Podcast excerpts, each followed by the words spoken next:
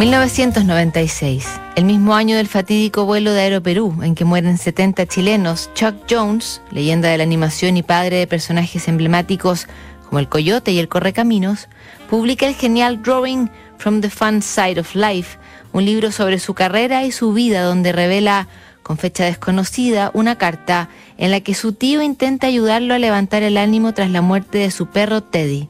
Queridos Peggy y Dorothy y Chuck y Dick, Anoche recibí una llamada de teléfono. ¿Es el tío Lynn? preguntó alguien.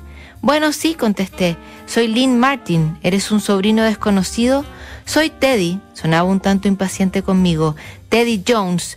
Teddy Jones, el perro oficial del número 115 de Wadsworth Avenue, Ocean Park, California. Esto es una conferencia. Disculpa, dije.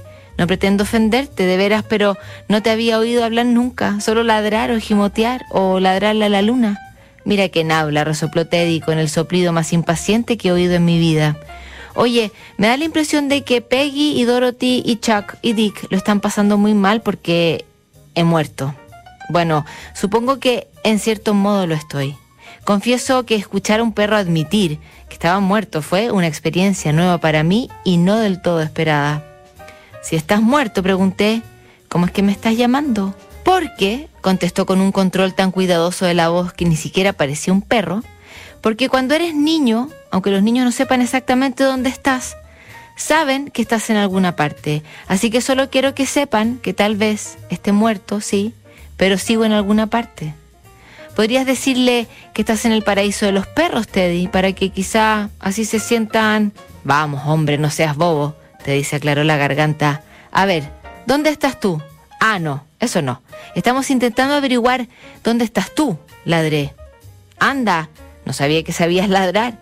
Parecía impresionado con mi dominio del idioma. Un momento, dije. Tenías que saber por fuerza dónde estoy. De lo contrario, no podrías haberme llamado por teléfono, ¿no?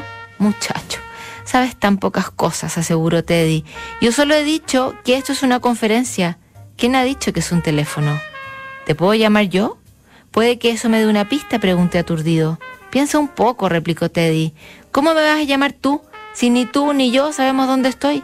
Pero aquí pasan cosas como que ya no tengo necesidad de hacer pis. Hago mucha fuerza y solo sale aire. Aire perfumado, añadió con orgullo. A mí eso me suena a paraíso de perros, afirmé. ¿Hay árboles repletos de chuletas de cordero y cosas por el estilo? ¿Sabes qué? Teddy suspiró. Para ser un tío de clase regular tirando a media alta, Tienes unas ideas muy raras, pero el motivo por el que te he llamado es que Peggy, Dorothy, Chuck y Dick confían en ti y creerán cualquier cosa que les digas, lo cual, en mi opinión, hace que la palabra crédulo se quede muy corta. Así que quiero que les digas que sigo siendo su viejo perro noble y leal, salvo por lo de noble, que estoy en un lugar donde no me pueden ver, pero yo a ellos sí, y siempre estaré a su lado echándoles un ojo, una oreja un hocico.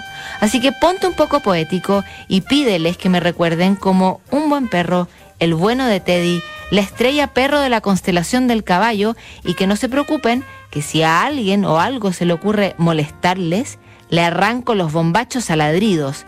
Que haya mordido el polvo no significa que no pueda morder a los malos chicos. Eso es lo que dijo.